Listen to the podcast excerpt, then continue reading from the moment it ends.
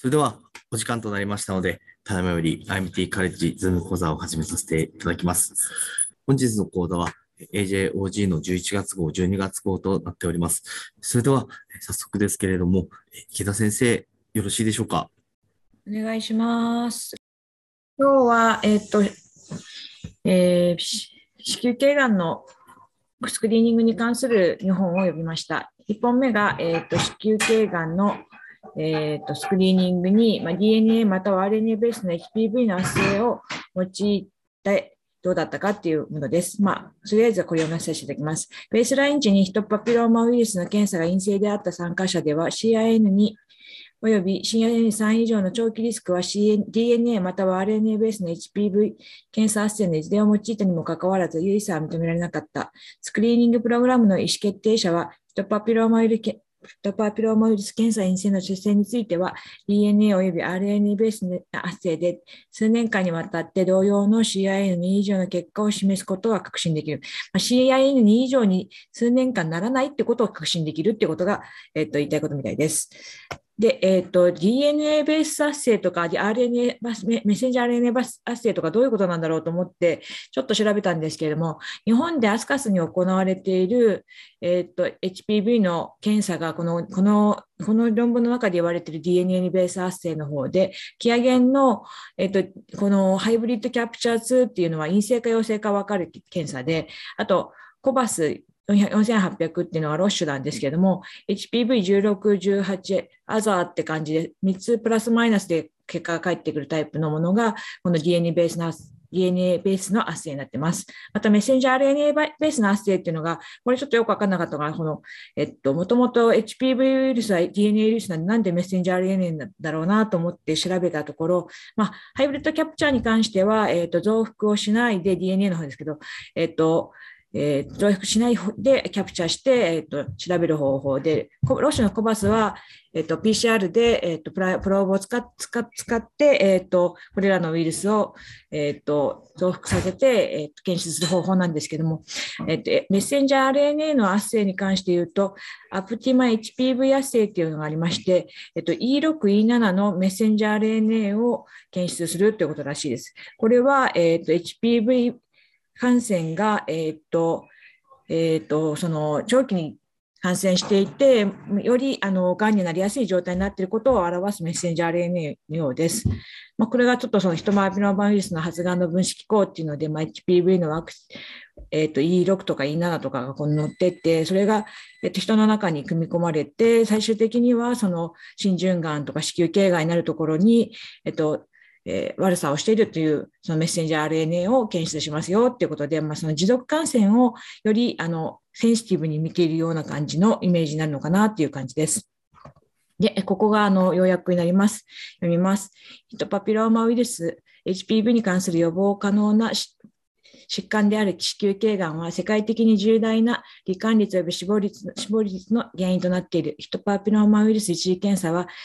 頸部全癌病変の検出において細胞診スクリーニングより感度が高く、DNA また RNA ベースのいずれかの圧生を用いて実施できる。スクリーニングプログラムは集団について利用可能ないくつかの圧生から最も適切な圧生を選択しなければならない。これらの圧生が特に HPV 検査の結果、陰性の女性において長期間、長期的に同等に機能するかどうかはまだ分かっていない。本研究の目的は DNA 及び RNA ベースの検査圧生の両方において HPV 検査が陰性だった場合の長期的安全性を比較することである。本研究は HPV ピローマ・フォーサービスキャルキャンサートライアルなんとかっていうののコホートのデータを利用しています。えっと、そして2種類のさっき言いました DNA 圧生のベース、DNA ベースの圧生と、えっと、メッセンジャー RNA 圧生のベース、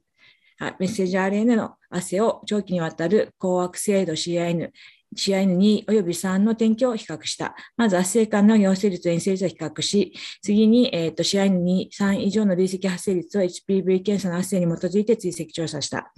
えー、っとで最終的には10年間ぐらいこの受動的に追跡して、えー、少なくともそのこの参加されてる中で、えー、と最初にノミネートされているのは、1回のベース発生で HPV の陰性が結果があって、そこから後にサブ子の検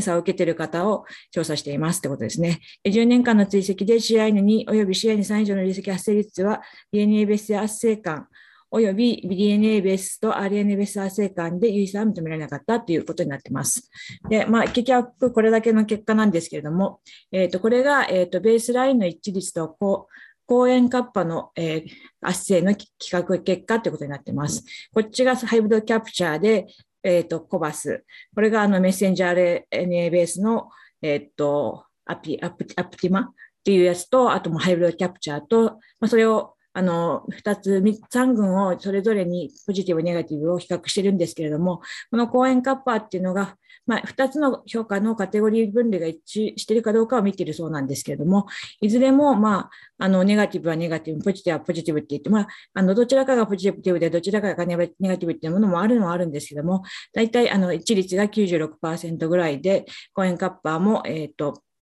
0.76、0.7ということで、えっ、ー、と、まあ、ほぼほぼいいでしょうっていうようなサブスサブステーショナルな状態であの一致してましたっていうことです。で、これが、えっ、ー、と、累積、えー、こちらが CIN2 で、DNA ベースなので、ハイブリッドキャプチャー法とコバス法で、まあ、最初に陰性だった方が、その後ずっと追跡していって、CIN2 になった方がどれくらいいたかというのと、CIN3 がどれくらい発生したかっていうのを見てるんですけども、まあ、いずれの経緯でも、まあ、若干、あの、ハイブリッドキャプチャーの方がたくさん上がっているような気もしなくもないんですけれども、えっ、ー、と、最初の4年間は全く出なくて、その後4年後、5年目ぐらいから少しずつ CI2、3が出るようになるということになっているみたいで、これらの DNA ベースの圧生の、えっ、ー、と、比較では有意差はありませんでしたということです。で、えっ、ー、と、コックスハザード比の比率も、ここも、あの、ハイブリッドキャプチャーも、コバースも、あるいはそのえ HPV も加えたものに関しても特に差はありませんということが言いたいみたいです。で、えっと、これらのメス、えっと、えっと、陽性率なんですけれども、ハイブリッドキャプチャーと、えっと、コバスとメッセンジャー RNA ベースのものだと、えっと、陽性率が、えっと、メッセンああ RNA ベースのものが7.0%だったのに対して、まあ、ハイブリッドキャプチャー8.4で若干高いんですけど、これは差がなくて、コバスの方のあの増幅させる PCR である方は9.2%ということで、少し陽性率が高かったという結果になっているみたいです。まあ、これは有意差がありましたと言ってました。で、最後が DNA ベース発生と RNA ベース発生の比較ですけど、さっきの図にこの緑のマッセンジャー RNA が加わっただけなんですけども、これも、えっ、と CI の2、CI の3に関しても、両方とも、えっ、と、累積発生率に関しては比較、あの差がなく、えーと長期まあ、最初に陰性って分かっていれば、長期にわたって陰性であることが、えーと、確認できましたという検査です。えーと、1, 1分目はこれで以上です。いや、先生、ありがとうございました。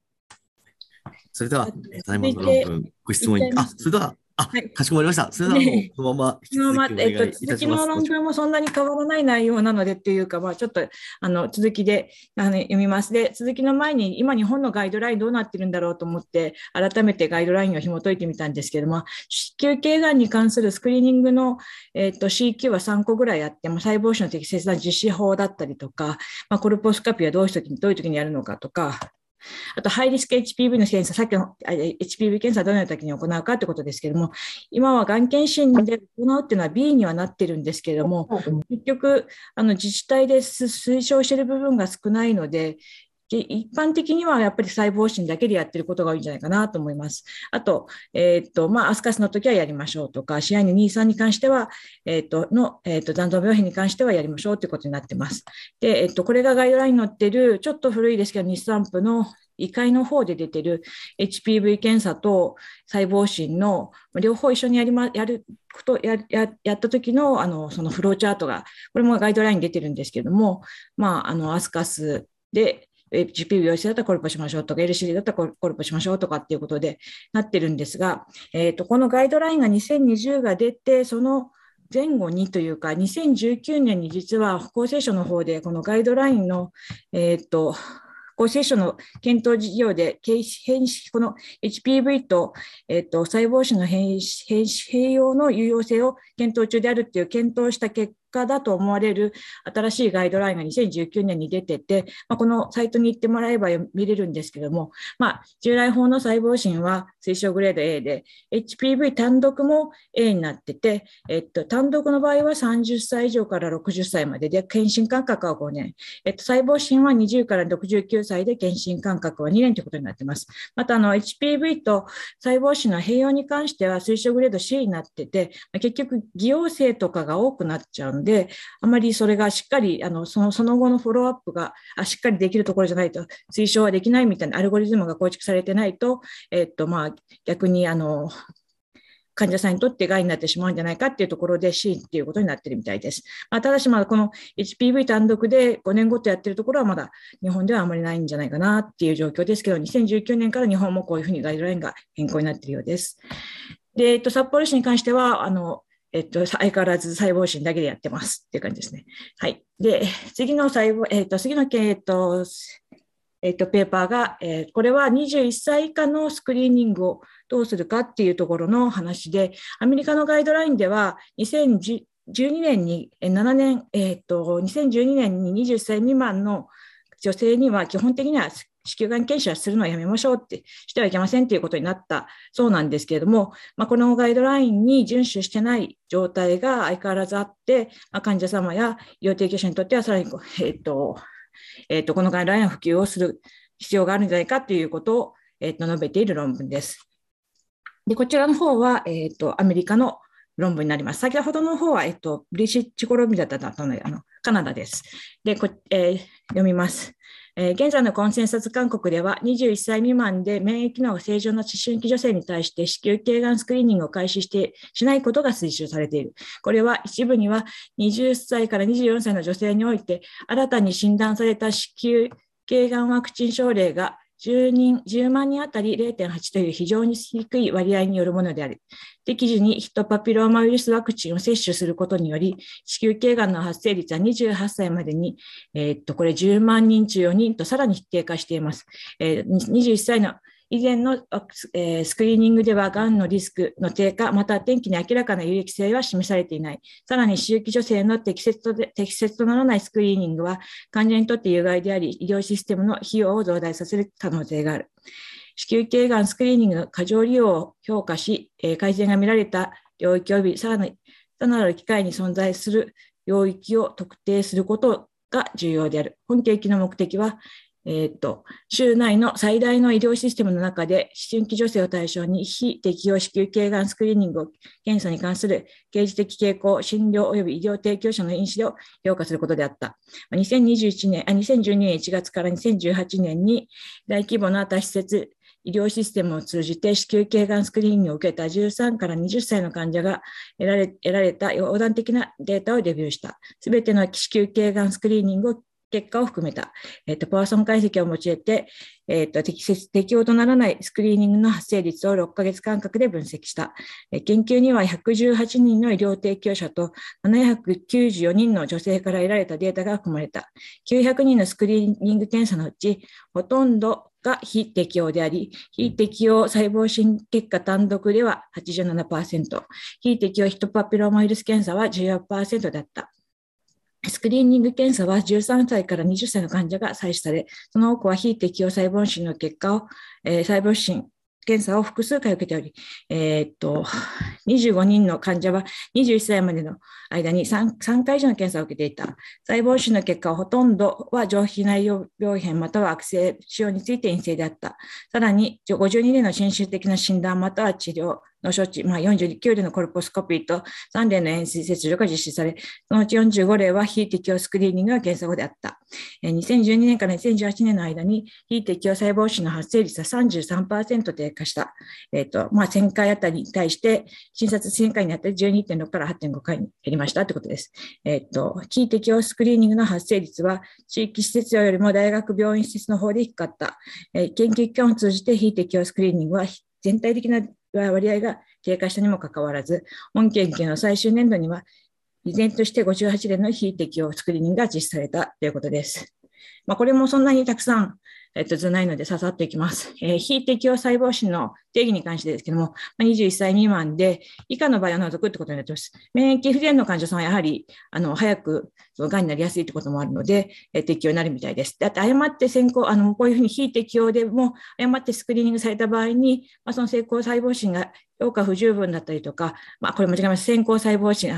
先先に行った細胞診が異常があった場合は、非適応という細胞診ではある、非適応細胞診という中の除外にあじゃじゃないということで定義されます。えっと、そして非適応 HPV ケースに関しては25歳未満で行った、えっと、検査のことを指してまして、マスカスの場合は適用があるということで、非適応というところから除外されています。えー、でこちらが、えーと、今回の、えーと、背景ですけれども、まあ、900例えっ、ー、と、この方が、えー、検査を受けてて、まあ、コミュニティっていうのと、まあ、アカデミックはエール大イェール大学の大学病院だと思うんですけど、大学病院と、まあ、それ以外の病院っていうことになってます。で、まあ、えっ、ー、と、えっ、ー、と、ホワイトが多くて、えっ、と、どちらかいうと、そのアカデミックの方は、えっ、と、若干、その、プライベートのインシュアランスが少なくて、こちらのコミュニティの方がインシュランス、あのプライベートインシュランスが多くて、ちょっとお金持ちが多いってことなんだと思うんですけど、まあちょっと低所得者が多いのがアカデミックになってたってことですね。で、えっ、ー、と、イミューノコンプロマイズドの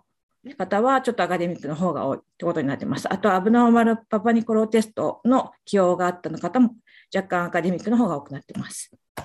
で、えっ、ー、と、その後の、えっ、ー、と、パパニコロテストの結果ですけれども、ほとんどの方が2ルームですけど、やっぱりアスカス以上も30%、20%弱出てってということになります。で、インディケーションのスクリーニングに関しては、まあ、そのパパニコロテストは、えっ、ー、と、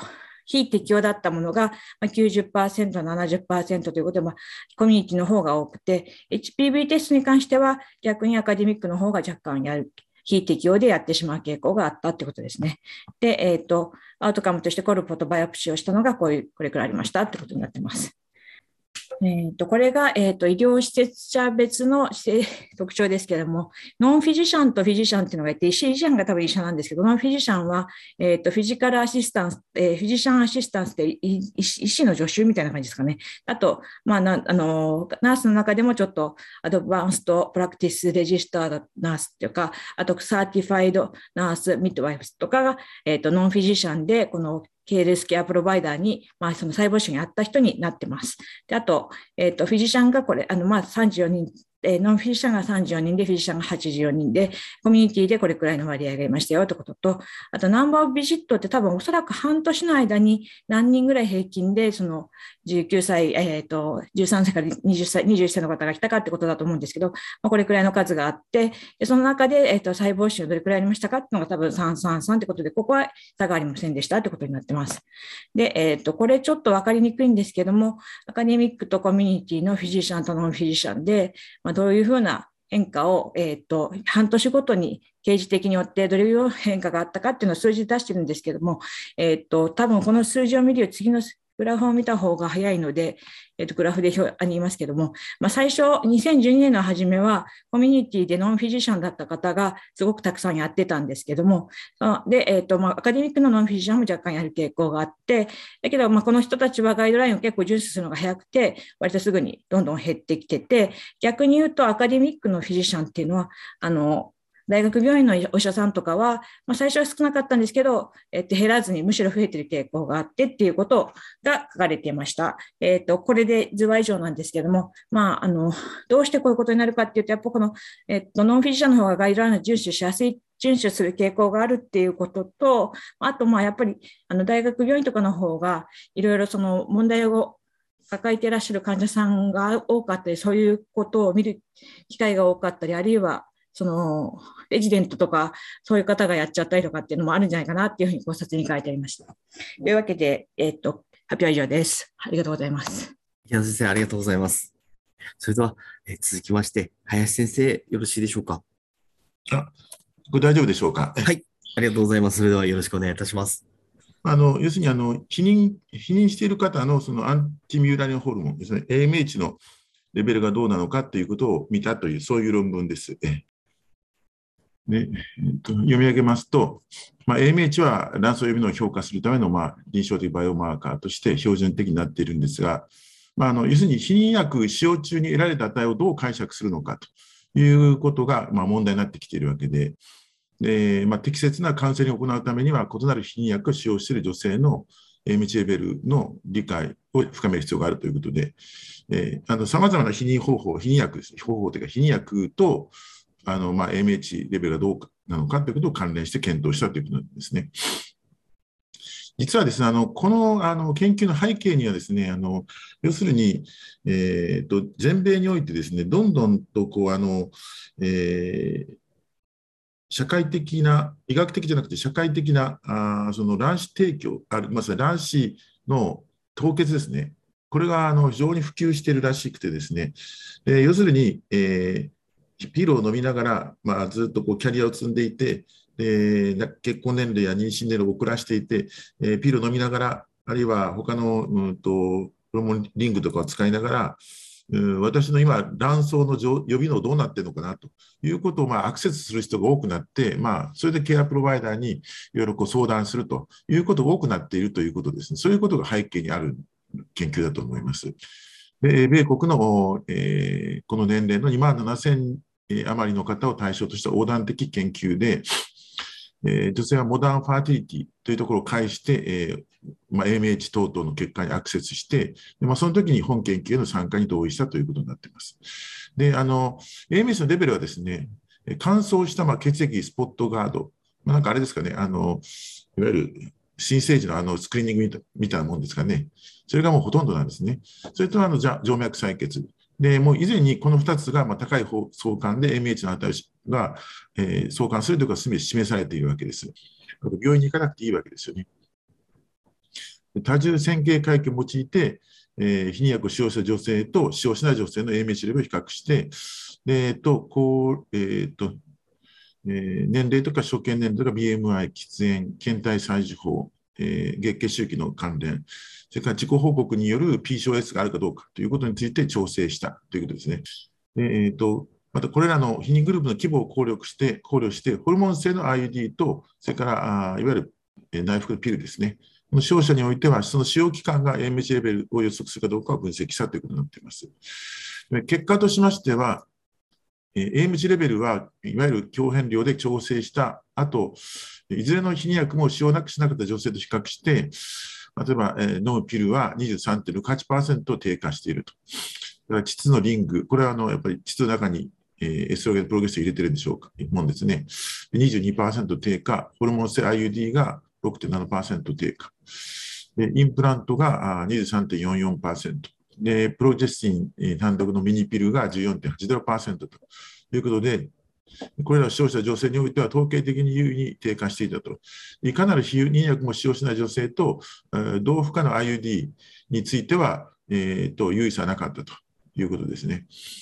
えーまあ、要するにホルモンホルモンじゃないということですね、同負荷ですから。自己報告による PCOS の診断に基づくと、避妊薬の使用と AMC の関連性に差は認められなかったと。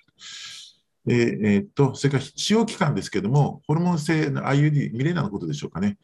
使用期間は AMH レベルとわずかに正の相関を示したが、まあ、この、えー、わずかな違いというのは臨床的には意味がないと考えられたと。で傾向、複合経口避妊薬ではこのような相関は認められなかったというふうです。まああのえー、っと図表はね、少ないんです。で、まああのえー、っと supplementary はあるんですけど、まあ、あまりあの本質的じゃないので、まあ、これはですね、えーと、いわゆるサンプルの characteristic demographic information ですね。これオーバーオール、何もやってない人、カッパ IUD、えー、ミレーナ、あえー、プロギジェスキンチンオンリーピル、えー、室内リングですね。で、インプラント COC とというふうになって、まあ、数としてはこちらとホルモンの IUD が多いんですかね、やはりね。で年齢見るとちょっと年齢が違っているんで、ここの AMH のこの基礎値も、おそらく年齢によって少し違ってるんじゃないかと著者は言っています。例えばやっぱ若い方はですね、内服のピルが多かったりですね、インプラント多かったりするんですけども、えー、というふうになりますね。まあ、ちょっとこの辺が年齢が少し上がってくるのかなということです。まあ、そうするとそれに引き連れて下がってるのかなということぐらいで、あとは、うん初見年齢とか BMI だとか、あんまり関係がなくって、P えっと、若干 PCOS の方はピルと関係があるかなとえー、あと、えー、このプロチェシンオンリーですが、まあ、ちょっと関係があるかなっていう感じはしますけど、あとは特に、えーと、変わったところはないというふうに言っています。でこれは、えーと、3万1000超える方が、まあ、この期間に、えーと、AMH のを測るで、まあ、研究に参加したということですね。えーとえー、POI の診断がもう以前された方は除外してということで、でえーと強えー、強変量に関連するデータがあちゃんと揃っているという方がこの中の9割ぐらいということで、ということですね。で、これを対象にしているというわけです。N イコールが100以上のコントラセプトグループとして見ているわけです。でもあの表は、図表もあと2つしかないんですけども、まあ、これはあのバイオニンプロットって言うんでしょうかね。まあ、あの要するに、えーと、箱ひげ図ににプラス、えーと、この、えー、確率変数っていうんですか、あ確率密度っていうんですかね。あの実際のあの値をプロットしているっていうですね、でその、えー、密度が高いところをこういうふうに膨らましているっていうふうな、そんなふうな、これは、えーと、信頼区間でしょうかね、真ん中がミーンのでしょうか。で、えーと、それでですね、こちらが何もしてないという人で、これがカッパー IUD ですね。これは変わらないというわけですね。ホルモーナル IUD だと7%ぐらい、えー、AMH のレベルが下がってるよっていうんですね。で、これは、えーと、プロジェスティンオンリーだと15%下がると。ですね、これはあの、えーと、AMH の値を、あ、ごめんなさい、これは、こちらの上の方は AMH の値を、えーと、自然対数変換してるんですね。うん、そのそういうふうにしてやってるみたいですね。で、こちらはリングですね。これだと22%ですね。それからインプラントだと23%低下するよと。それからあ傾向の、えー、避妊ピルだと、えー、24%低下するよということで、でこれら5つは、まあ、全てホルモン製剤ですけど、全て AMH が低下していると。で、これは変わらないと。もうそういう論文です。で次がデュレーション、デュレーションに関してなんですけども、これは、えーと、N の関係で、えー、ピル全部をこちらに持ってきて、でこっちはあのミレーナですね。で、そうすると、えっ、と、えー、まあ、期間としては、ピルに関しては、もう1ヶ月の使用から20年の使用までこう分けてやっているんですけども、まあ、期間によって、あまり特にこの変わりはないと言ってるんですね。でホルモナル IUD、これはあの、えーと、ミレナです。これは長いと少し上がってくるよとうまくっていうんですこれはまあなぜそうなのかちょっとよくわかんない。長く使ってる人は AMH が下がらないのかよくわからないんですけど、まあ、もしかしたらミレーナなので、うん、5年ぐらい入れた、まあ、7年ぐらい入れることもあるんでしょうか。まあ、長期に入れていると、ちょっと効果が薄くなってくるのかなと、それで結局その AMH のサプレーションがうんなくなってくるのかなと思って見てたんですけども、ちょっとそこの論文の中にコメントがなかったので、ちょっと分かりませんでした。まあ、えーと、図表は以上なんですけども、ちょっと,、えーと、調べてみました。でこれはですね、えっ、ー、と、えーと、あの症例報告なんですけども、えーとえー、ファティティアルストリーティに出てた症例報告、えーと、これは去年みたいですね、あ、一昨年みたいですね。Evidence of Profound Ovarian Suppression on Combined Hormonal Contraception。これはあの非常に長期間ですね、ピルでコントロールされると、さすがにですね、AMH とか卵巣のボリュームがものすごく小さくなってしまうということで、いうことを言ってる論文でしたね。で、えー、っと、これこの症例はですね、えー、っと、まあ、まあ、特殊な症例っちゃ特殊な症例なんですけども、36歳の女性で、えー、あの典型的なアスリートだったみたいで、えーえー、と2回 ,2 回のうんとオリンオリンピックゲームで2回ゴールドメダリストを持っているという、そういう、えー、とんでもない人ですね。その方はまあ非常にあの競技生活中から競技後も、まあ、アスリート生活を続けていて、非常に長期間ピルので20年にも及ぶというピルですね。でその方がその要するに、えーと、キャリアの途中で、まあえー、自分の卵をくらいしようとしてたわけですね。これがあのその時に現れた時の卵巣だというわけです。で、AMH がですね、感度以下だったっていうんですね。で、それは大変だということで、えー、どれホルモンのピルの影響かもしれないということで、ピル、これはピルはこれはあの、えー、室内リングなんですけども、まあ、それを外して、で、えー、っと、えー、6ヶ月間外して、えー、そして、えー、体外受精採卵して、して、うん、こんなふうにもあのリスポンスしているということで、えーと、そういう論文ですね。で、えー、その AMH の値も感度以下だったのが、えっ、と、えーと、著名に3.45まで回復したと。6ヶ月のブレイク、6ヶ月間やめたらそうだったという、そういう論文で、まあ、あのやはり長期的に、えー、行うと、ピルを、あのえー、ピル、アイえー、チタリングにしろ、ナイフにしろ、まあ、こういう非常に著名なサプレーション、AMH サプレーションを起こすことがあるんだということじゃないでしょうか。ですから、気をつけなきゃいけない。あの、MH の値を評価する前に。で、これは、まあ、今回の論文と似たような論文ですけども、やはりその、えー、っと、オーラルコントラセプションをしているユーザーで、オバリアンリザーブをがどうなっているかという場合のアドバイスとして、まあ、こういう研究がされているんで、これはあの、えーと、ある一定期間ですね、ピルを飲んだ場合にですね、卵巣のボリュームがまあ50%下がるよと。MH が19%下がるよと。で、FC も18%下がるよと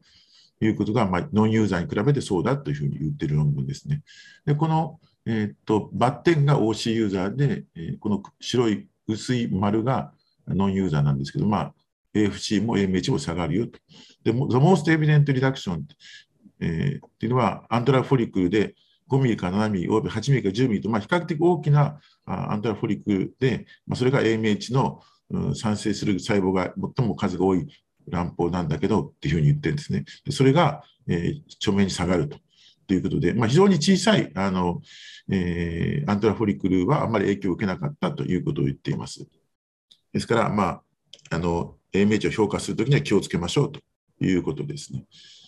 えっと、あ、で、これですね、ちょっとあの、もう美人なスライドで申し訳ない。これは最後のスライドですけど、実はですね、あの、最近ですね、あの、ええっと、もう若い時、えっと、私がですね、15、6歳かなんぐらいの時に、あの、チョコ両側のチョコレート脳腫があって、一方がお腹の中に破裂してしまったっていう方、その方ですね、ずっと長期に、あの、えー、ジェノゲストを使ってコントロールしてるんですけど、最近あの、えーと、婚約したって言ってですね、で私の卵巣を呼びのどうなんでしょうかっていうふうに言ったときに、えーと、ジェノゲストを使ってるときに、うん、どうなんかなと思って、その影響、AMH 値が影響を受けるんかなと思ってたんですけど、まあ、ちょっと調べたんですけど、論文がなくてですね、これが2020年にこの論文1本だけあるんですね。これはもうどちらかというと、ジエノゲスト飲んでても変わらんかったっていう論文なんですけども、まあ、N も少ないんですけど、32でと、6ヶ月間、ジエノゲストを使ってみたと。で、この論文の結論は、AFC for the affected 終わり、つまり、チョコレート嚢腫がある状態で使っていくと、むしろ AFC はそのアフェクテッド終わりに関しては4.2から8.6まで改善したということで、で AMH は、えー、っと著明には変わらなかったと。要するに DNA ゲスト使用前の3.40から2.80と、まあ、18%下がってるんですけども、まあ、N が少ないから有意差が出てないんでしょうか、本当に下がらないのかも分かりませんけど、でまあ、そういう論文でした。であのやっぱりあの、えーと、子宮内膜症があって、術後、あるいは長期に GN ゲスト使っている方も多いと思うんで、まあ、そういった方から、うん、そろそろ結婚考えてるんだけどって場合のアドバイスができるようなデータがもっとあるといいなというふうに思いました。とりあえず以上です。はい、先生、ありがとうございました。それでは、はい、先生、もう一編引き続きお願いしてもよろしいでしょうか？はい、じゃあ参ります。よろしくお願いいたします。えー、次の論文はですね、いわゆるあの食事とか生活習慣の改善で、えーと、警戒しない、まあ、あの GDM の患者さんに対して、妊婦さんに対して、メトフォルミンとインシュリンを、えー、のどちらの治療をがあ有益性が高いのかということを、まあ、見た論文で、まあ、ランダマイズプロスペクティブトライアルになっています。こちらは確かですね、えっ、ー、と、アメリカではなくて、スペインだったかな？だったかと思いますね。えっ、ー、と、それで、ます。じゃあ読み上げます。食事で適切にコントロールできない GDM は一般にインシュリンで治療されています。近年いくつかの研究がで、メドフォーミンが少なくともインシュリンと同様の酸化的周産期の転機をもたらす可能性があることを発表しています。それにもかかわらず、まあ、臨床的臨床ガイドラインが、えー、まあ、まあ、まちまちであるということが、まあ、あります。で、今回の研究は、えー、と、そういった妊娠糖尿病の女性において、メトフロミンがインシュリンと同じような血糖コントロールを達成できているのかどうか、あるいは良好な安全性プロファイルで、えー、同様の参加的及び周産期の結果を達成できているのかどうかということを検証することを目的としています。でえーと、今回のは、まあ、スペインのマラガのにある2つの病院で実施された多施設非盲検並行軍艦ランダム化比較試験ということになります。ですから、要するに、えーと、ランダム化しているけれども、えーと、妊婦さんも、それから、えー、ドクター側も、えーと、どっち飲んでるかというのは分かっているということですかね。薬理学的治療を必要とする時点の女性が登録されて、えー、第2、3半期、または第妊娠第3三半期の女性を、えー、いずれかに割り付けたということです。無作為です。主なアウトカムは血糖のコントロールで、えー、平均血糖、食前及び食後及び低血糖のエピソードがないかどうか。それからあ周産期として参加及び周産期のアウトカムと合併症。それからあとですね。で、えっと、あとアウトカムは、えー、ITT 解析としているということになります。で、まあ、結論から申しますと、200人の女性を無作為化して、100人、100人分けたと。えっと、平均的な空腹時血糖値とか食後血糖値に軍艦差はなかったけれども、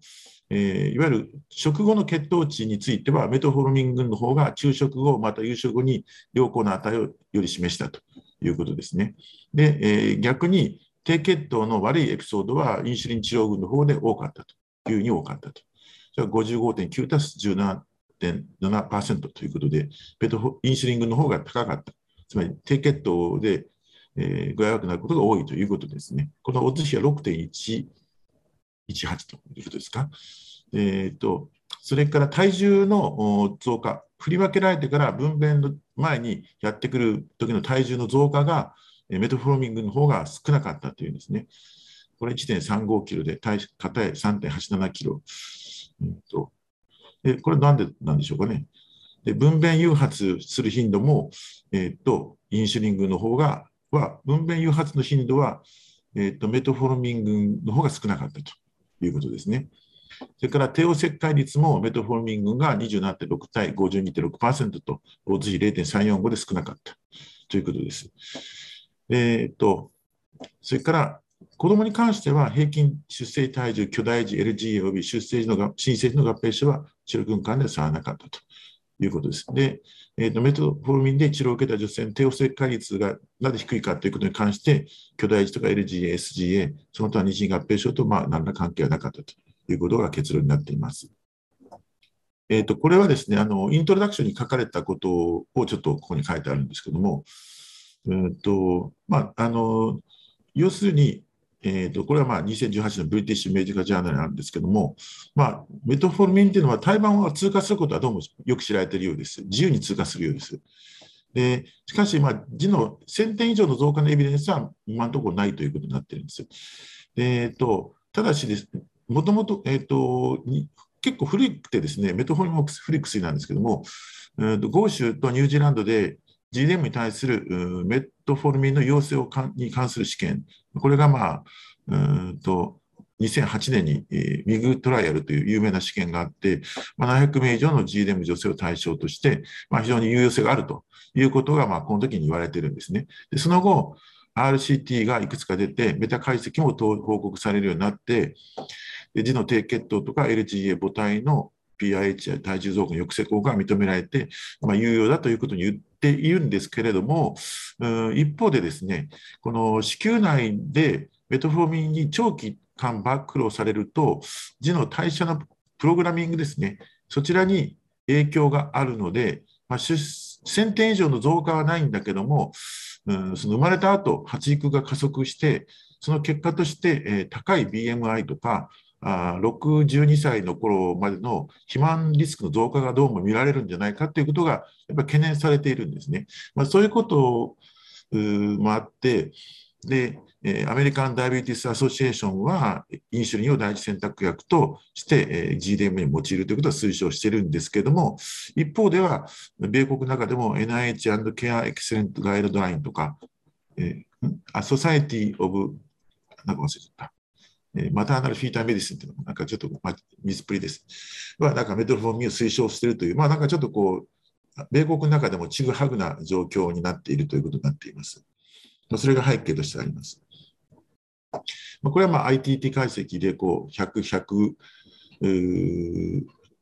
に分けていってということになっています。で、ドロップアウトもしている人もいるんですけど、このメトフォロミンにに組み分けられた90、えー、ここにグループになっている97例のうち、えー、70例は、えーと、メトフォロミンそのままいってるんですけども、20例はこれだけではちょっと血糖値が不十分だということで、ここでインシュリンが足されてるんですね。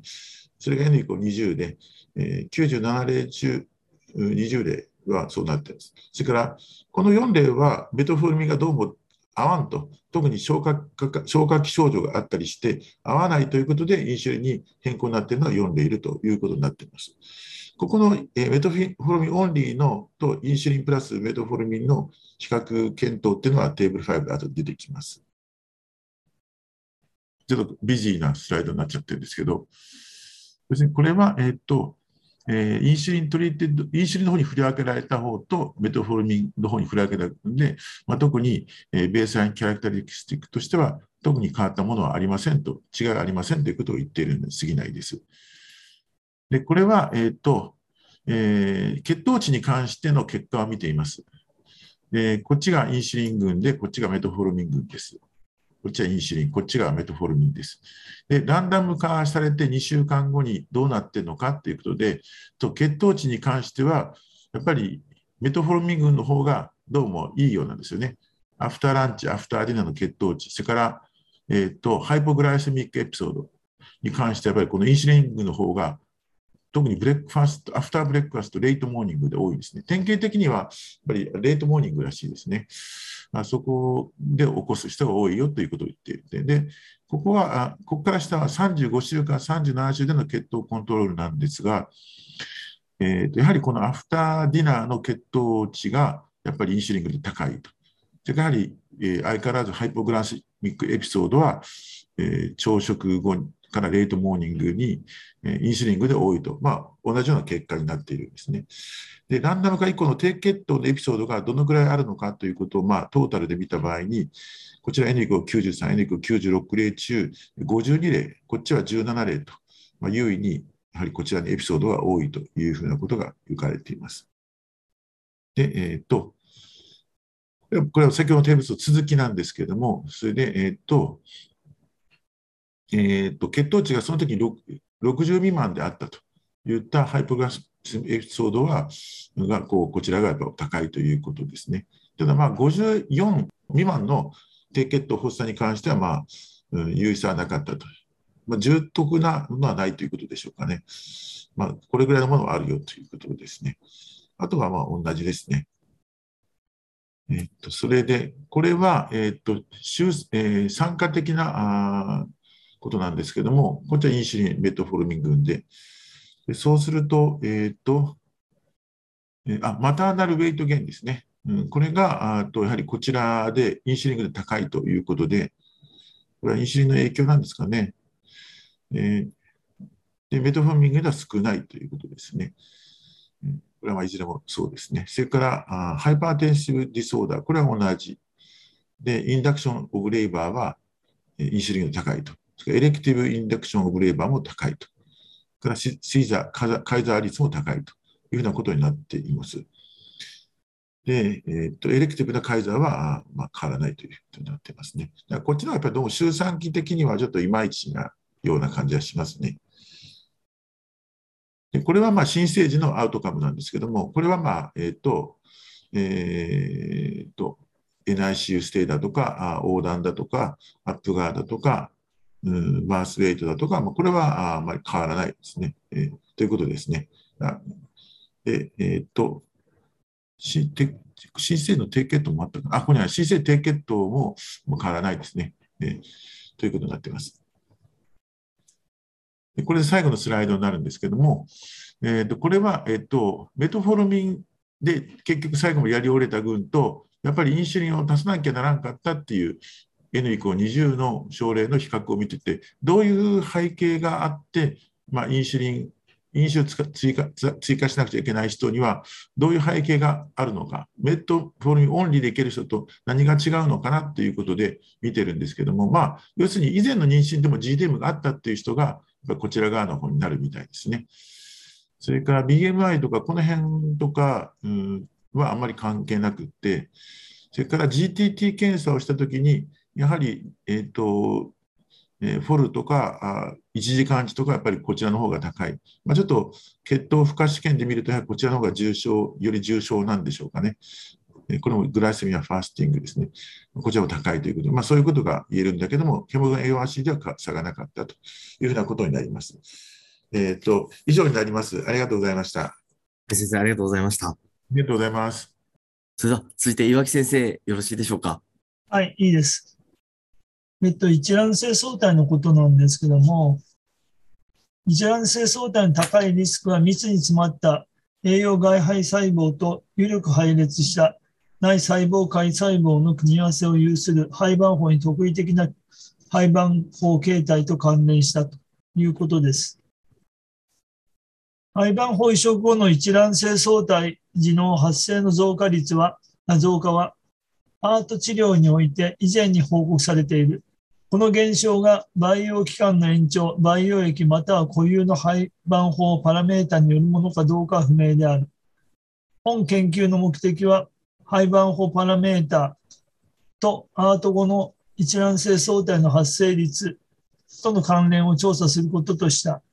これは4つの大学の大学病院の多施設大規模電子データベースからのデータを用いた後ろ向き方法と研究であった。2014年1月から2020年2月における単一廃盤法移植後の全臨床的妊娠を含めた。廃盤法の形態は、廃盤法ステージ、内細胞界及び栄養外肺肺栄養のグレードを考慮したガードナーグレーディングシステムに基づいて評価した。一卵性相対時は出生が性に一致する単一の体能または2つの体能における2つの胎児心拍と定義したって書いてあるんですけども、これは、えっ、と、えっ、と、ちょっと違ってると思うんですけども、一つの単一の単体能に2つ以上の胎児心拍があるっていうことと、2つの体能において性が一致したというふうに定義してます。だから男、男、女、女というパターンですね。それで、ロジスティック回帰モデルからの多量多変量予測限界式率を用いて、廃盤法パラメーターと一覧性相対時の発生率のとの関連性について、調整相対的リスクを計算したということです。で、これは、えっと、廃盤法のグレードでそれをあの見てて、この一覧性とかそういうのを、えっと、エコーだけで、超音波だけで診断してるんで、そこが問題だってことは後で書いてありますから、それを注意してください。次お願いします。全一覧性相対率は1.53%であった。一覧性相対時は、インビトロバイオ期間、またはハイステージ、とは関連しなかった。代わりに一覧性相対時は内細胞界のグレードの低下、及び栄養外肺葉のグレードの上昇と関連していた。一覧性相対の発生率は、グレード A の内細胞界及びグレード B または C の栄養外細胞を有する胚盤法で最も低く、グレード B または C の内細胞界及びグレード A の肺、栄養外肺葉を有する肺盤法で最も高かったということで、TE がすごい高くて、中の方が BC のパターンっていうのが一番多いということです。で内細胞界または栄養外肺葉のグレードが一致している肺盤法における一卵性相対の発生率はその習慣であったということです。次お願いします。えっと各クリニックの培養液ですけども、クックと、これ、最後のあれが出てないんですけども、参考の資料でついてるのだと、クリニック1、これ、サプライメンタルテーブル1で出て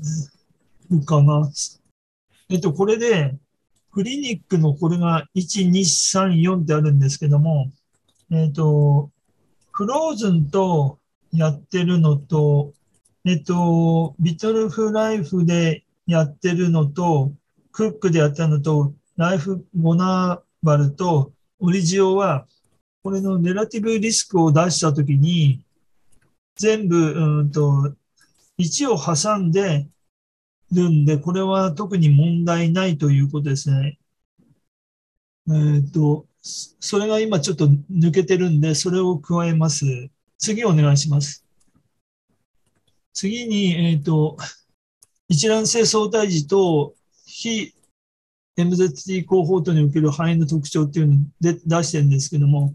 そこでクリニック1とかそういうのが出てるんですけど、ただこれは、そのアサシテッドハッチングのところで出てますけども、それではクリニックによってやるのが違ってて、38歳以上でやる群と、えっと、前回、えっと、プランテーションが、要するに移植がうまくいかなかったっていうのと、そういうのが含まれ、含まれてるっていうのがあって、同一の基準じゃないっていうことが、各、えっと、パターンで、あの、明確なものがないんで、それはきちんと後で訂正してます。次お願いします。えっ、ー、と、今度は一覧性相対と、えっ、ー、と、非一覧性候補度における患者の範囲の特徴ですけども、これで A、B、C で特にあの問題はなかったということになってます。次、お願いします。次は一覧性相対時の廃盤法形態のパラメータ及び相対性リスクですけども、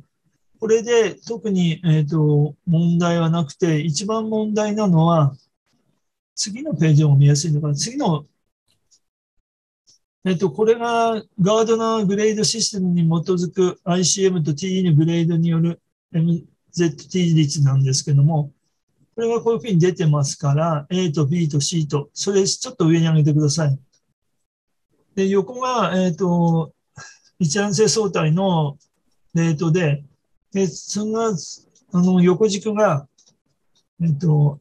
ICM が A のパターン、B、C っていうパターンと、TE が BC のパターンと A のパターンで、どれが一番多いかっていうと、えっ、と、ICM が B と C で、TE が A っていうのが、要するに、 combine すると BA か CA かっていうのが一番一覧性相対を生む確率だということが言えるんですね。次お願いします。で、えっ、ー、と、これがそれなんですけども、ロー ICM とハイ TE のグレードで、それが一番多いということで、逆にハイ ICM と、うんと、ロー TE っていうのは、あの、一番少ないという形で、その途中は、と、ありますけども、とりあえず、あの、B、うんと ICM が BC で TE が A が一番高いということで、次お願いします。えっ、ー、と、これが、ローの、えっ、ー、と、ICM とハイの TA の BA、BC が紫の、えっ、ー、と、ところで、これは各、えーと、クリニックのグレーディングによる MZT 率なんで、これも一致してますね。次お願いします。これが、えっ、ー、と、一重目タイプと二重目タイプで、だから MM か MD、うん、MD かっていうことですね。DD は当然違うんで、それをやってますから、それは、えっ、ー、と、MC のタイプは、えっ、と、さっき言った通り、BC、B、BA、CA のパターンで2.08%で一番高いということですね。はい。B の方で、それが問題なんですけども、これ、えっ、ー、と、DC になってて20目、20網膜の時に、どうして AA なのかっていうのがあるんですけども、これ後であの出てきますけども、次お願いします。えっ、ー、と、これレーティングで一番あの高く出てるのは、そういう形で物に関しては、えっ、ー、と、ロー ICM、ハイ T で、二重網膜の方が、えっ、と、そういうふうに出てますから、ハイ、ハイ ICM とハイ、だから AA のパターンが一番多いということですね。それで、えっ、と、これにいろいろ他に出てるんですけども、えっ、ー、と、D、あの、Day5 と Day6 の差はないというのが一つと、えっと、フレッシュとフローズンは差がないのと、あと、アシティハッチングは差がないっていうのが、別表がついてて、これが載ってなかったんですね。それで出てます。それで、うんと、ものがなんで多いのかっていうのは、えっ、と、内側の細胞が緩いと、それが、えっ、と、二つに分かれて、T が、あの、頑丈だとそういうふうになるっていうことしか書いてないんですけども、そういうことを言ってます。ただ、これは、えっ、と、自然の、えっ、と、性行為によって、あの、できた子供も、あの、含まれる。だから、一人は体外受精をして、もう一人がえっ、ー、と、自然のでできたのも一緒に含まれるんで、それは前確か、えっ、ー、と、そういうのがあるっていうのは、亡くなった荒木先生の話でもあったんで、そういうものなのかなというのと、あと、いくつか3つぐらいなんか言ってましたけども、一番それが一番問題になってて、超音波でしかやってないっていうのが一つの問題点で、HLA を、うん、調べてないのが一番確実なものにはならないということなんでしょうけど、一応そういうので、えっ、ー、と、ロー ICM ハイ TE の組み合わせが、えっ、ー、と、一覧性相対を増やしやすいという結論でした。以上です。それでは、八木先生、本日もありがとうございました。はい。それでは、続きまして、吉田先生、よろしいでしょうか？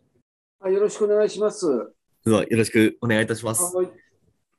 えーと、僕は今日今回はヒトパピローマウイルスとコルポスコピーの所見についてということで、えーと、パピローマウイルス HPV で接種して、そして、まあ、コルポを見て、えーと、スクリーニングした群と、それからワクチンをやって、えー、と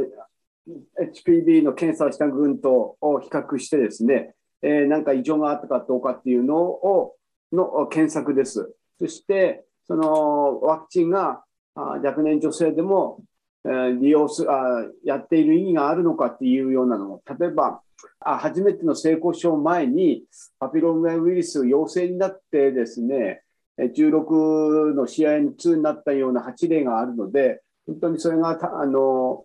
ワクチン接種が有効かどうかっていうのをを検索した論文です。でその下をちょっとお願いします。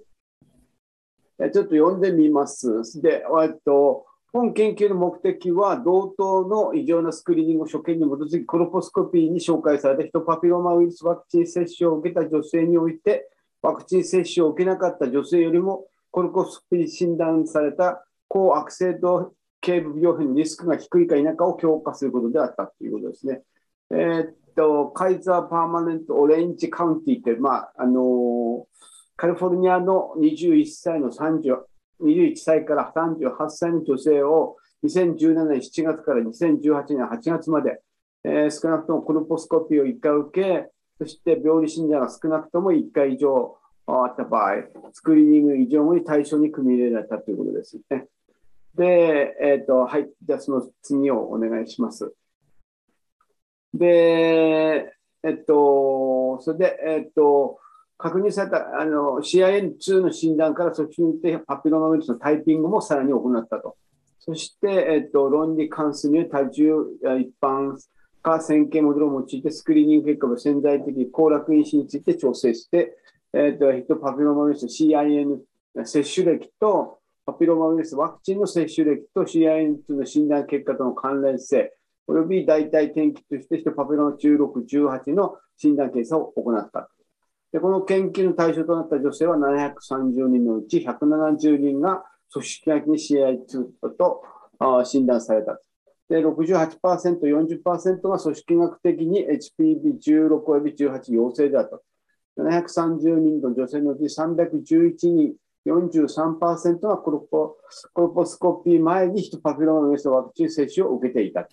でヒトパピローマウイルスワクチン接種を受けたほとんどの女性、66.2%は18歳から68 26歳の間にワクチン接種を受けた。でパピローマウイルスワクチン接種の全般的な教育性的デビュー前、18歳未満または完全投与と CIN2 診断のオッズの低下との間に関連性は認められなかったという結果ですね。はい、その下をお願いいたします。で、えっと、まあ、ヒトパピローマウイルスワクチンは、えっと、16、18 CN2 と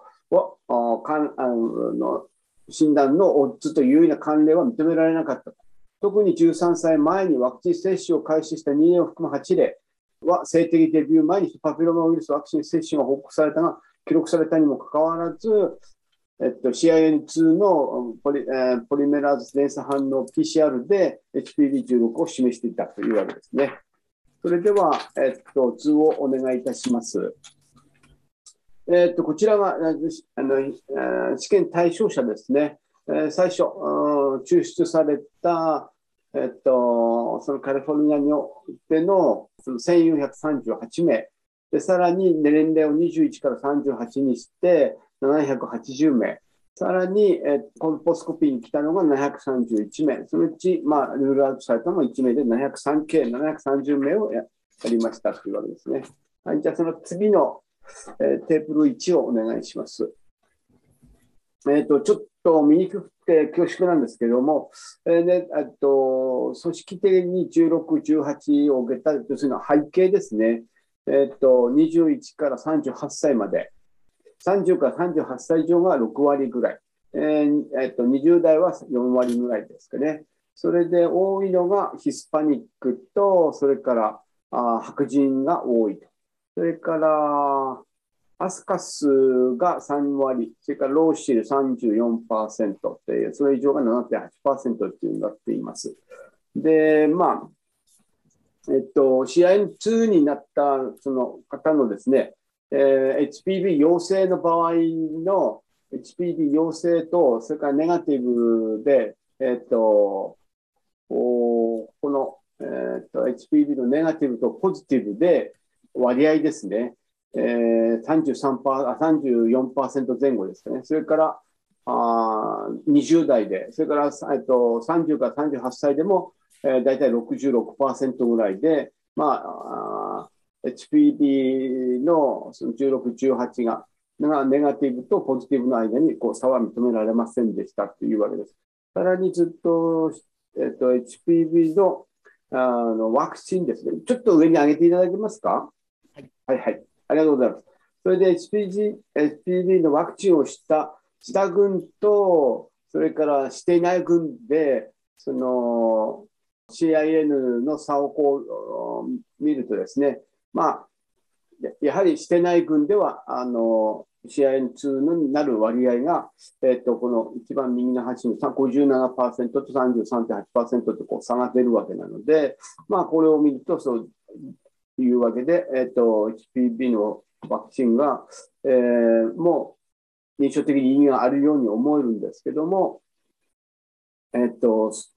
それからまたその下をお願いします。それから年齢、それから、えっ、と、えー、分娩回数とかですかね。はい。その下をまたお願いします。えっと、こちらがですね、16、18のその患者さんの背景ですけども、で最近と、それから CIN2 になった分、まあ、えっと、今まで、えー、CIN2 になったことがないっていう人、それから以前になったっていう方と、大体、えー、まあもちろん、あの、えー、っと、今までなったことないっていう方が多いわけですけど、えっと、大体、あの、この背景にはですね、えー、性交渉をする開始前にワクチン3分の1がワクチン接種を受けていて、71%が、まあ、アメリカではですね、7割、70%ぐらいはあのワクチンを打っていて、しかも78%、はあの、まあ、8割ぐらいの女性は18歳未満で、えっと、ワクチンを受けている人が多いっていうのは背景にあります。そして CIN2 以上でのあのワクチンを、えー、やった分と CIN2 でですね、ワクチンをやった群とそうでない群では、えっと、あまり、えー、有意差は認められなかったというふうになあの、えっと、このテーブル1では言っています。じゃあ次、お願いします。テーブル2はですね、あの、HP、えー、16、18ワクチンを接種した女性に来る HPV ワクチン接種の特徴というふうになっていますのなっています。それで、まあ、ここではですね、例えば18歳以上では、CIN2 で、CIN2 の、えー、69.7%、18歳以上ですと、えっと、CIN2 トータルあので、CIN2 とのと HPV プラスで、こう、えー、差があるかどうかを見たんですけども、そこは差がなかったと。とそれからそのちょっと下に下げていただけますかね。えっ、ー、と、ワクチンの同時ですも3回以上をかんやっている方が、あまあ、大体7割以上を占めていると。そして、それも4回以上のワクチンが78%っていう結果になっています。それでは、その次テーブル3をまた下にお願いします。はい。それで、こちらは、こちらはですね、CIN2 組織診断ロジスロジスティック回帰のオッズ比っていうことなんですけども、まあ、様々なワクチンをして1.07っていうことで、そして、えー、っと、ファーストドーズ、最初に18歳未満のワクチンを受けた方は、0.8%、0.8、あ、うつ比が0.8なので、えっと、まあ、半分ぐらいの人はワクチンを受けてない場合も多い。それからテーブル、あの次お願いします。えっと、まあ、CIN と2では、ワクチンは、あのこちらのデータをですね、えー、分けて、ワクチンを受けていない群とかと比較すると、ワクチン接種は統統計学的に有意ではななかったっていうあのあの表で、で、えっと、成功症開始でと、それからワクチンの接種が18歳未満ではあんまり、えー、関連しませんでしたっていうあの図比です。それからその次をお願いいたします。テーブル5ですよね。こちらは成功症前に CIN2 をすでに有していたという、しかもワクチンを接種受けた8例の特徴なんですけども、例えば CIN3 とか2とかいうふうにこう結構高いものを示しているんですけども、そしてワクチン接種をやった年齢も書いてます。最初の一番8番目の方は年齢9歳、6番目の方は年齢12歳でワクチンを打っているんですけども、えー、まあ、それ同図は、あの、えっと、さこちらの方は、まあ、ちゃんと3回とか、あをきちんとやってる分なんですけども、えっと、それと試合の2をしてああのワクチン接種を受けた8例のその特徴なんですけども、えっと、HPV のタイピングとか、それからこの年齢とかも書いてあるわけです。で、えっと、まあ、このそれそれでそのあの結論的にはですね、まあ、こういうあの若い年齢でワクチンを受けたけども、CAN ワクチンを受けたけども、性的デビュー前にワクチン接種を受けた8例というのもああるわけですけれども、まあ、それらは、えっと、18歳以上でやったわけですけど、それで、うんとまあ、あ実際ですね、えー、フェーズ100%フェーズ3の臨床的トライアルで、えー、他の報告とは少し異なっているでしょうと。で、えー、実際 CIN2 の高リスクの領域に対してワクチンが有効であるかを示した。えー、っとまあ、結論としてですね、の HP、えー、データはですね、コルポスコピーの管理が HP ワクチンを受けた人の異常スクリーニングをサポートしなかったと。まあ、要はコルポで見てた、コルポで見ていて、HB ああの HPV ワクチンを受けたかどうかっていうのはあまり、えーと、相関がなかったというわけですね。なので、ワクチン、タイプ2、ワクチンのタイプ2の HP 感染と経過の領域の初発、発生、初発成功以前に起こることが、まあ、この8例で、まあ、証明されたということが結論のようです。まあ、要は、その HPV ワクチンとあの初発成功との関連はああまり、えー、ないのではないかというのが、あのこの方の論文の結果です。僕の発表は以上です。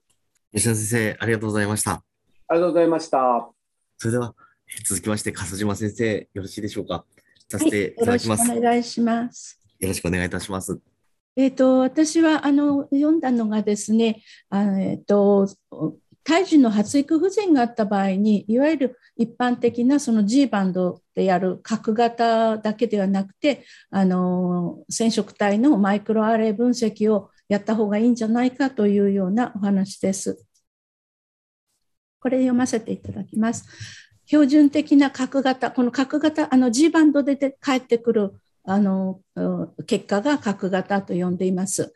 と比較して染色体マイクロアレイ分析 CMA と略しますが、えー、染色あ遺伝的異常の検出を改善するため多くの出生前適用で推奨されている。しかし、孤立性胎児発育不全 FGR の症例における染色体マイクロアレイ分析の臨床的有用性に関するエビデンスは依然として不足している。本研究の目的は FGR を有する胎児における遺伝的異常の検出において、核型と比較したマイクロアレによって検出されたコピー数変異、え、コピーナンバーバリエーションで CNV と略します。割合及び、え、マイクロアレの増分終了を推定することであった。この後ろ向き研究では FGR と診断され、超音波で構造的異常が認められず、2016年の 1, 1年間にフランスの胎児医療センター13施設に紹介されたすべての単胎児を対象とした。FGR は超音波検査報告で確認された妊娠週数に対する10%タイルの10%タイル未満の推定体推定胎児体重と定義された。この分析のために著者らは核型及び、マイクロアレイの結果による、えっと、侵襲的的遺伝子検査、これが、えっと、羊水検査です。受けた胎児を選択した。データは診療記録、超音波データベース、自然死産及び、妊娠中絶の場合の死後検査と胎盤検査の報告書から得た。で米国臨床遺伝ゲノム学会えーと、ACMG のガイドラインに従いコピー数変異を5群に分類し病原性がパソジェニック病原性の可能性というのがライクリーパソジェニック意義不明の変異というのが VOUS VUS という時もあると思います。から良性の可能性ライクリーベナインお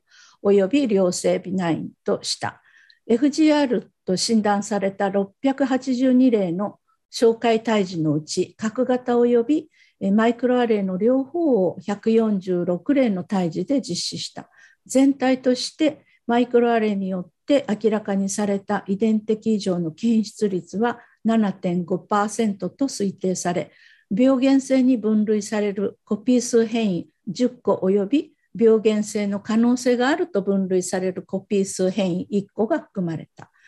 正常核型を有する139例の胎児のうち5例で病原性及び病原性の可能性のあるコピー数変異が検出され、その結果、核型と比較した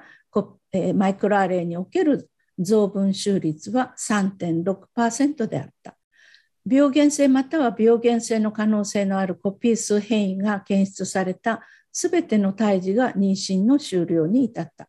さらに核が正常核型を有する3例の胎児に意義不明の変異、いわゆる VOUS ですね、2.0%が検出された。異常核型を有する7例の胎児のうち、マイクロアレイはすべての胎児において18トリソミーモザイクを検出しなかったというものです。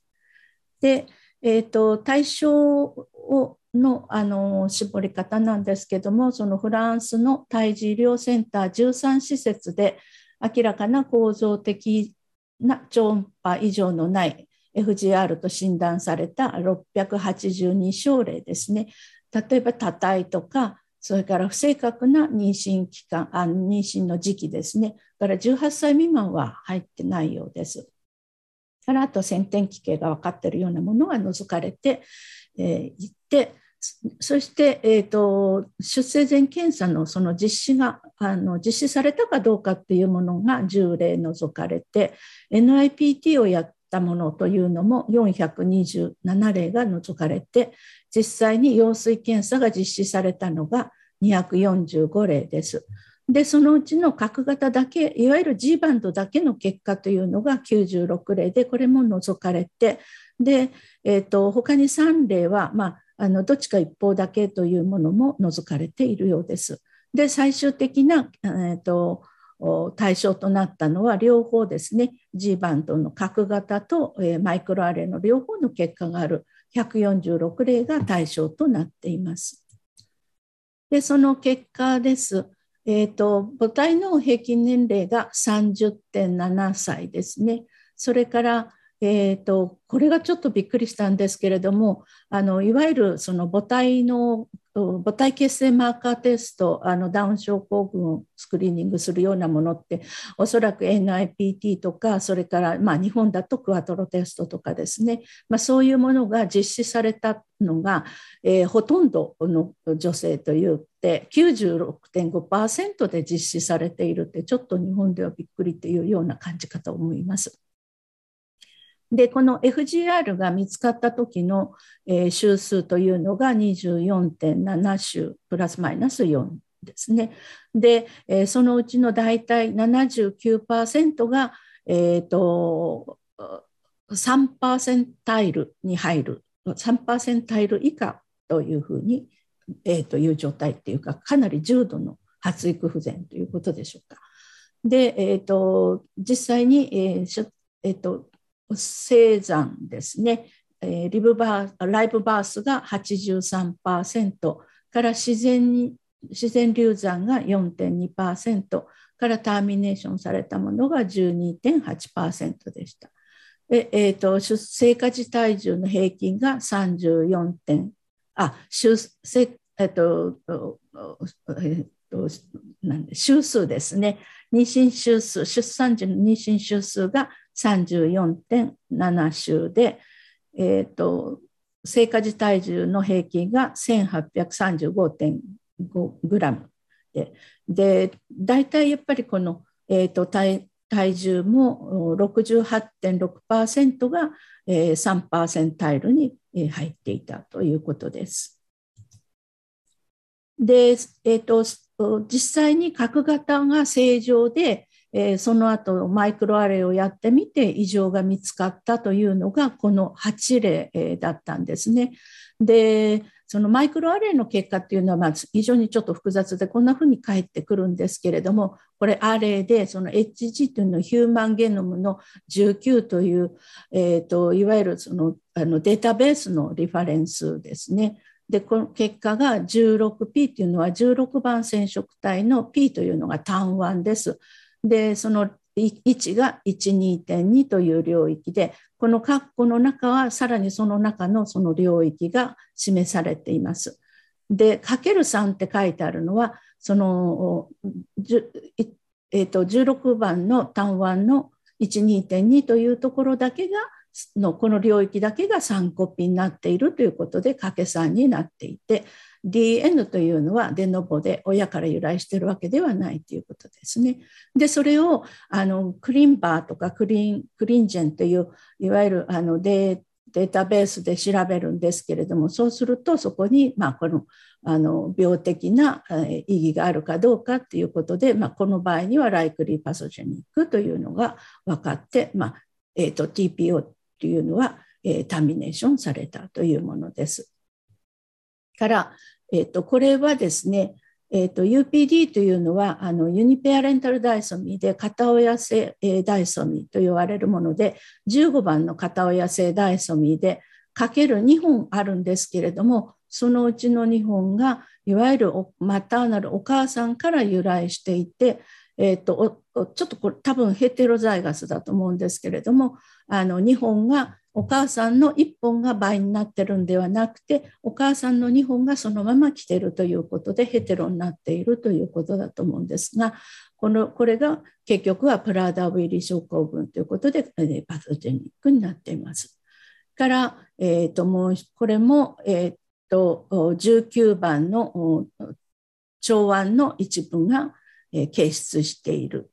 のがパソジェニックですね。からこれはえーと、結局あの、v、VOUS ってあまり意義がよくわからない、変異が見つかったということで、まあ、こういうのが見つかってくると本当に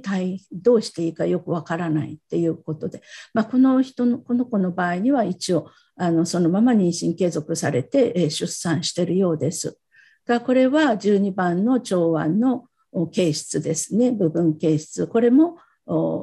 ターミネーションされてますし、これは19番の単腕の部分形質、これもパソジェニックで、えー、病的なもので、えー、ターミネーションされて。で、この2つに関しては、一応あの VOUS なんですけれども、やはり7番の部分形質があったということでターミネーションされて、これは X の単腕の一部ですね。これも VOUS ですけれども、まあ、ターミネーションされているということで、正常角型いわゆる G バンドをやってみて、全く正常というものが135例あったんですけれども、その後マイクロアレイでやってみると、やはりまあ5例ぐらい3.6%で、こういう病的な変異というものが見つかりましたということでした。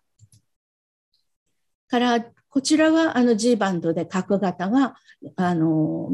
角型という、まあ、いわゆる G バンドであったりあのフィッシュで、えー、異常が見つかったというものでと一番上はお父さんの4番のですねこのリコンビナントというのはあの逆位インバージョンという逆位なんですけれども4番の逆位から作られてきたようなものを、えーと、とデュプリケーションというのは4番の逆位があってその逆位が、えー、逆位から派生したのがえー、派生していてでどうなってるかというと4番の腸腕が重複しているというような意味になっています。で、えーと、これはマイクロアレイでももちろんパソジェニックですね。それから、えーと、こちらは、え、8番の単腕の部分形質この辺はあの結構顕微鏡で見えるくらいのサイズということでもちろんマイクロアレイでも見つかります。からこれは XXY でクラインフェルターなんですけれどもこのクラインフェルターに関しては特にその発育というもの問題はないのでおそらく偶発的に見つかったものではないかというふうに書いてありました。からこれは15番のリングですね。リングっていうことは輪になっているの、輪になるためには長腕と短腕が一部消し消失して輪にならなきゃいけないので、まあ、部分形質が出てくるということです。からこれは、えーと、迅速のフィッシュというのをあのやるんですけれどもそうするとですねこの場合に、えーと、18番のシグナルが3個あったんですね。ということは18トリソミーのモザイクということで300細胞中に40細胞出てきたっていうことだったんですけれどもあの RCGH この場合のマイクロアレイ RCGH を使って、え、やった場合に、え、結局はあのこのモザイクは検出されなかったということだったんですね。ところが実際には羊水検査の中で13%の18トリソミーモザイクがあったということでやはりマイクロアレイで検出されないようなあの低頻度のモザイクもあの起こりうるということはあります。からこれは 45X と 46XX のモザイクですね。から、えと、こちらが、8番の単腕の部分検出。これももちろんマイクロアレイで検出できるということで、146例あの両方やってみた中での角型異常っていうのは7例4.8%に見つかったようです。で、えーと、これまでのそのあの文献的な、えーと、報告を見てみるとやはり、えー、ゼロからですね、えーと、大体多いところで、えー、あのマイクロアレイで見つかっているのがあの16.7%。ーぐらいに見つかってちょっとばらつきがあるようですけれども角型が正常でマイクロアレイを使っていって病原性と見つかってくるのはおそらく4%ぐらいではないかってこの方たちも3.6%なのでおそらく4%ぐらいは加算されてくるんじゃないかというようなことはが書かれてありました。ただこの、えーと、VOUS というのがやはりあの0ありますけれどもだいたい0.8くらいから7.2くらいということでこれを病的と取るのか、えー、全くその意義の意味のない意味のわからないあの意味不明な変異と取るのかっていうのが非常にまあ難しいっていうのがこのマイクロアレイの検査から出てくる結果です。で、えーとまあ、このマイクロアレイを解析する機器によってもやっぱり多少違ってくるということでこの10から15%未満の低レベルのモザイクの検出というのはやはりその DNA 抽出の品質の向上あ抜けました。向上であったりとかそれからどうしても生の細胞生の様子例えば取った羊水をそのままあのマイクロアレにかければいいんですけれども培養してしまうとモザイクだったりすると異常細胞が増殖してこなくて正常細胞だけが増殖してきて拾えなくなるっていうようなこともあるので、まあ、培養細胞を避けるっていうようなことも書かれてました。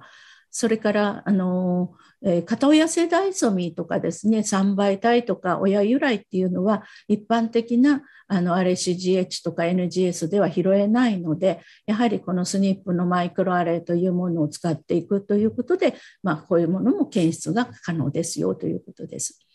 で、この、あの、じゃあ、各、他の国、各国のですね、実際に、まあ、日本なんかの場合には、羊水検査の第一選択肢としては、やはりまだ、あの、G バンドという核型が第一選択肢にはなってるんですけれども、じゃあ、各国はどうなってるかというと、カナダでは、この FGR が疑われるすべての妊娠に対しては、マイクロアレイを推奨していますし、イタリアの人類伝学会では、えーと、FGR 症例におけるマイクロアレイの有用性っていうのはやはりもうちょっと調査をしていかなきゃいけないんじゃないかということで呼びかけられているというようです。から母体母体胎児学会というところでは妊娠32週以前に孤立性の FGR と診断された妊娠に対してはあのマイクロアレイの提供というのを推奨提供が推奨されています。からフランスの国立産婦人科学会では、えーと、これちょっと遅い妊娠の第3三半期に診断された早期発症の FGR とか羊水型とか先天性奇形の疑いのあるものそれから FGR の原因がない場合に遺伝子検査というものが推奨されているというふうになっているようです。からフランスの細胞遺伝学ガイドラインとしては推定体重が、胎児の推定体重が3%タイル未満の胎児にはそのマイクロアレイと核型が推奨されるんではないかというふうに言われています。日本の場合にはこの辺がどういうふうになっているのかなというのはちょっとあまり私もよく分かってないんですけれども。からこの VOUS ですね、意義不明の変異という、これが非常にま難しいんですけれども、FGR を含む超音波以上のある胎児及び低リスク妊婦の胎児における VOS VOUS はだいたい2から4%くらいなんですけれども、えーと、早期発症の FGR または超音波以上を伴う FGR の胎児では7.2%ぐらいになるというふうにも書いてありました。から VOUS が検出された乳児の情報っていうのはやはりもっと統計的に報告していって追跡調査をする必要があるのではないかというふうに書かれていました。でこの方たちの結論としてはやはり14分件から見たその孤立性 FGR の胎児における異常核型の検出率は6.4%と推定されて、まあ、幅範囲としては0から26%ぐらいあるようです。でマイクロアレイは、まあ、遺伝情報がやはり追加される4%ぐらい追加されてくきますので、えーえっと、孤立性の FGR にはやはり実施されるべきであるというふうに言ってます。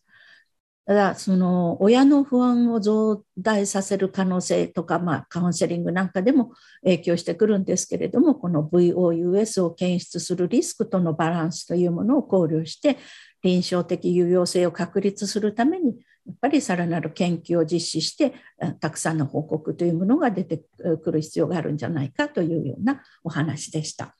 以上です。笠島先生、ありがとうございました。ありがとうございました。では続きまして、えー、岩畑先生、よろしいでしょうか？はい。お願いします。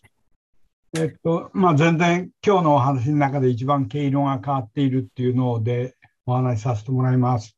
えっと、二分積水のお話です。で、あの、まあ、この内容を読みます。解放線二分積水の出生前胎児強化修復手術及び胎児回復手術修復後の生後 12, 12ヶ月までの出生前及び出生後の転機がは同じようなものであったと。で子宮強化修復は形質分娩を可能にし、えー、子宮反根分離解のリスクを排除することによってその妊娠を不要な、えー、母体及び胎児のリスクから守っているというところでした。で次お願いします。で、この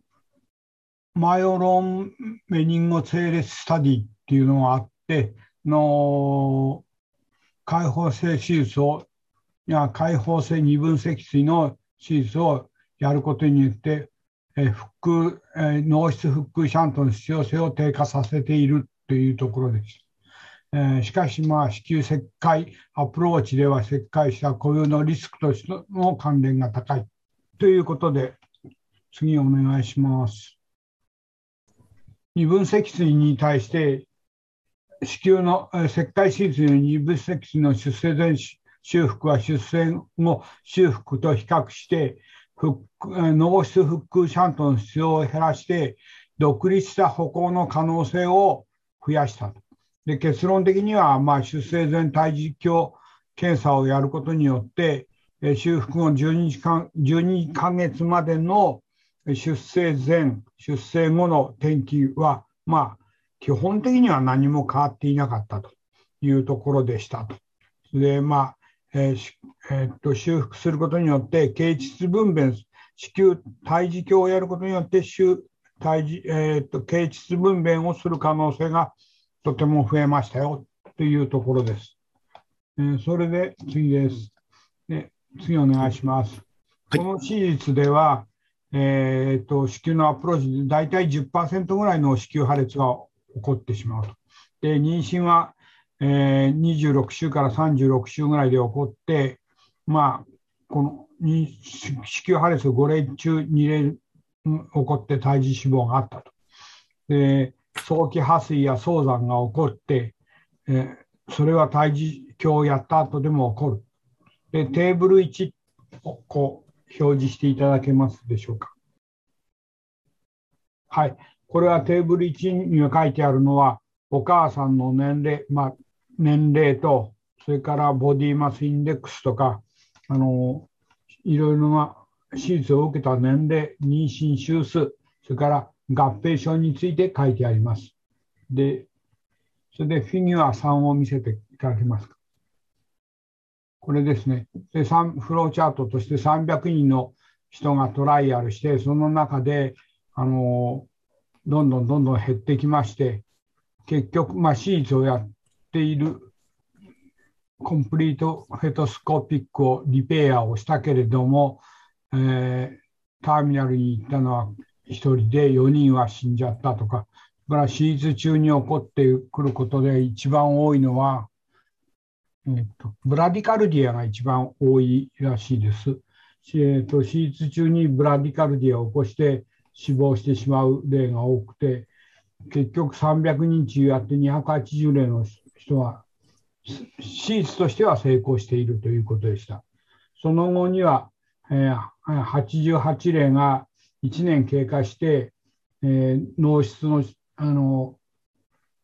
脳室液を腹腔内に戻す手術をして6人死んでていて、結局195人ぐらいが生きているというところです。次お願いします。で子宮を切って胎児治療した人はすべてが帝王切開になっていまして、胎児鏡で手術した3分の1は、まあ、経腟分娩をしていますよと。アメリカではこの手術は胎児手術として選択の一つに組み込まれているんですが、とにかくお金が高いんだそうです。極端に高くて、それがまあ訴訟の原因になっていますということです。うん、まあ、で、次お願いします。で、日本でもやられていて、大阪大学なんかのやっているのを見ましたが、二分積水のまままでお腹にいるリスクはとても高い。その高いその理由っていうのは、神経がそのままあの子宮壁に触っていること。いつも、まあ、形態的にはその神経が子宮壁に触っているんで、炎症を起こしやすいとか、何か神経障害を起こしやすい。で、用水にさらされていることが毒だということで、やはり子宮内手術をするということにはとっても意味があるんだそうです。しかし、術後の水頭症とか歩行の問題、そんなところはもうほぼほぼ解決しないんだそうです。次お願いします。それで、生後12ヶ月で高のヘルニアが改善されたのは生まれた後の手術では4%ぐらい、胎児手術では35%ぐらい。だからまあ、お腹の中で手術した方が、うん、まあ、要するに胎児水あ水頭症を起こさないっていうんですかね。ただ、水頭症の手術を、胎児手術ですね、あの脳室の、脳室内の水を腹腔内に出すのは、やっぱりすぐにはできないんだそうです。やると、脳室の変化が起こっちゃって、脳の方に脳浮腫を起こしてしまうために、1年以上経たないとなかなか脳室の液を腹腔内に戻すことはできないと。で、まあ、私がこれで感じたことは、とにかく二分積水の子どもさん、つい最近生まれました。1例。えー、ほぼほぼ表面がちょこっとへっこんでるぐらいで、何か脂肪の尻尾が出てるような感じの子どもさんだったんで、まあ、足も動かしていたんで、まあ、大丈夫なんだろうなと思って行ったんですけど、整形外科で行ったら、これはやっぱり二分積水の一つだと。で、これは今軽いように見えるけれども、もうほぼほぼあの皮膚表面には何にも出ていない、ちょっと皮膚がへこんでるぐらいの二分積水だったんですけど、やっぱり神経のところに脂肪を巻き込んでいるんで、そのなかなか厄介な症例なんだそうで、あのこの子どもさんがだんだん大きくなってくると、椎間が伸びてくることによって、そこで神経障害が出るんだそうです。だから、いつまでもこれが成長とともにまた手術をしなきゃならないというんで、なかなか二分積水っていうのは、あの私たち産婦人科が考えているほど、あんまりそう進歩も、治療に進歩があるんでしょうけれども、そんなにたくさんないような感じのものでした。で、最後ですね。じゃあ次お願いします。で二分積水の原因はまあ養酸不足とか、まあ、いろんなこと言われますけれども、まあ、今のところもまだ分かってないと。で、まあ、戦後すぐにあの私の経験した本当にちょこっと出てるへこんでるようなのも一応生まれて次の日にえー、小児科にかけたんですけれども、小児科ではもうそこから、まあ、いろいろ MRI やったり、いろんなことやって、そのまま、順天で、あの、私の近くの病院では無理だということで、県立子ども病院の方に移って、そこから手術をするそうです。のなんか脳死ドレナージやったりするのにもいろいろ大変で、えー、と成長に伴って脊髄神経が癒着で引っ張られたりすると歩行排尿排便障害がそこから出てくるのでなかなか難しい病気なんだよっていうことを、まあ、産婦人科の人間も理解してもらって、まあ、できるだけそれを見つけようというような思いでおります。内容はそんなところで、アメリカではとにかく一般的にこのシーツを選んでやってもいいですよ、なんていうんですか、ルチンなシーツの一つにはなってるんだそうです。とにかくお金が高いんだそうで、訴えも多いんだそうです。そんなことが書かれてありました。以上です。先生、ありがとうございました。これで終わりですいません。それでは、えー、ただいま解説いただきました論文で、えー、本日、論文の解説の方は最後となっておりました。ありがとうございました。それでは、こちらで本日の講座終了させていただきます。ありがとうございました。ありがとうございました。本当にありがとうございました。失礼いたします。